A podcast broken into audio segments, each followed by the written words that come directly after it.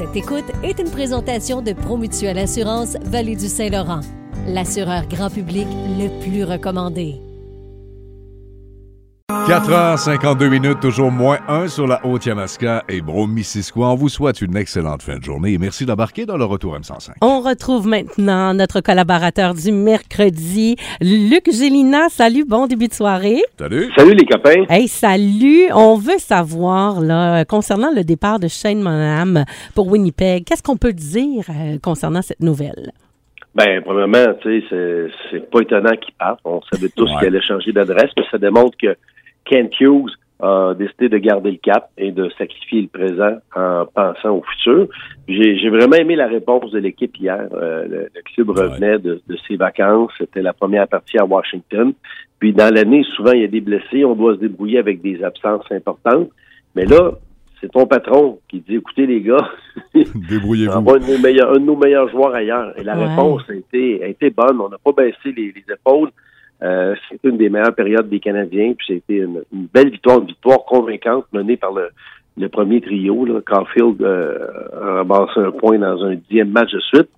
Capitaine Suzuki a marqué deux buts, puis Slavkovski a marqué deux buts aussi pour la première fois de sa carrière. Mais euh, outre le premier trio, hier, il se passait rien, par exemple.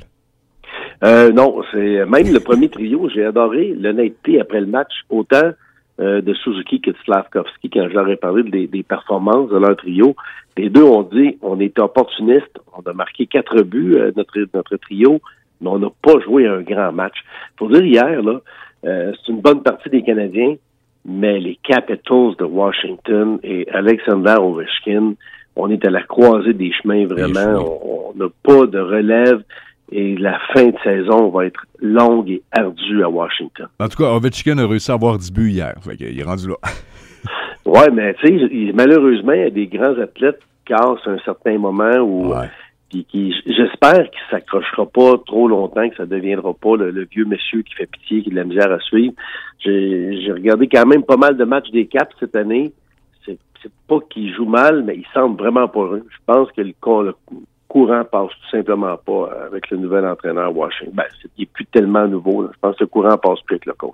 On va revenir avec le Canadien parce qu'hier, quand même, il y avait un jeune Québécois de 26 ans qui allait d'un premier match avec le tricolore. Puis on était content Ouais. pour lui. Ben, Brent- tellement une belle histoire, Marlon, Ouais. parce que Brandon Gignac a été repêché par les Devils, puis il avait joué une partie dans la Ligue nationale. C'était en 2019, euh, au mois de mars. Ça faisait presque cinq ans. Et euh, ça n'avait pas bien été ce match-là. mais C'était quand même un bel espoir. Puis euh, les Devils ont lancé la serviette. Les Canadiens ont fait son acquisition. C'était sa troisième année avec le Rocket. Et il joue très bien. Cette année, il dominait dans la Ligue américaine. Il était meilleur marqueur à la balle. Et euh, il était dans les meilleurs marqueurs de la Ligue, d'ailleurs. Mais il y a d'autres joueurs qui étaient rappelés avant lui. Pourquoi? Parce que Brandon Gignac avait un contrat de Ligue américaine. Puis les clubs de la Ligue nationale ont le droit à seulement 50 contrats LNH. Ça peut paraître énorme, mais c'est pas tant que ça parce que quand tu calcules euh, les, les 23 joueurs qui sont avec l'équipe, les, les 4-5 blessés qu'on traîne tout le temps, des mauvais contrats comme celui de Carey Price, euh, les, les contrats qu'on donne aux espoirs, on monte facilement à du 42, 43. Puis il faut en garder pour les jeunes qu'on va repêcher puis qu'on voudra s'assurer de garder. Mhm. Donc, euh, le départ de Monahan, ça a libéré un contrat, puis ça a fait un énorme trou au centre. Donc, on a brisé l'entente avec Brandon Gignac. On lui a donné une entente à deux volets, LNH et Ligue américaine, puis on l'a amené. Puis il jouait sa deuxième partie seulement dans la Ligue nationale, évidemment sa première avec les Canadiens. Puis il n'a pas eu l'air fou du tout. Il a joué euh, 14 minutes et demie, il a pris 12 mises en jeu. Ben, Martin Sellou lui a fait confiance. Puis je trouve ça le fun. C'est vraiment une belle gang. C'est un beau groupe de joueurs. Mhm. Après le match, on sentait, puis les gars même l'exprimaient, c'est tous les gars dans l'équipe qui étaient contents pour lui, qu'à 26 ans, il joue une deuxième partie, puis qu'une deuxième, puis peut-être, dans le fond, une première vraie chance de se faire valoir. Euh, Crois-tu rapidement qu'il y a des chances de faire l'équipe officiellement? Ben là, euh, Alex Newhook devrait revenir euh, peut-être samedi ou la semaine prochaine. C'est un joueur de centre. Euh, la balle est dans son camp. Honnêtement, il y a la vitesse pour jouer dans la Ligue nationale.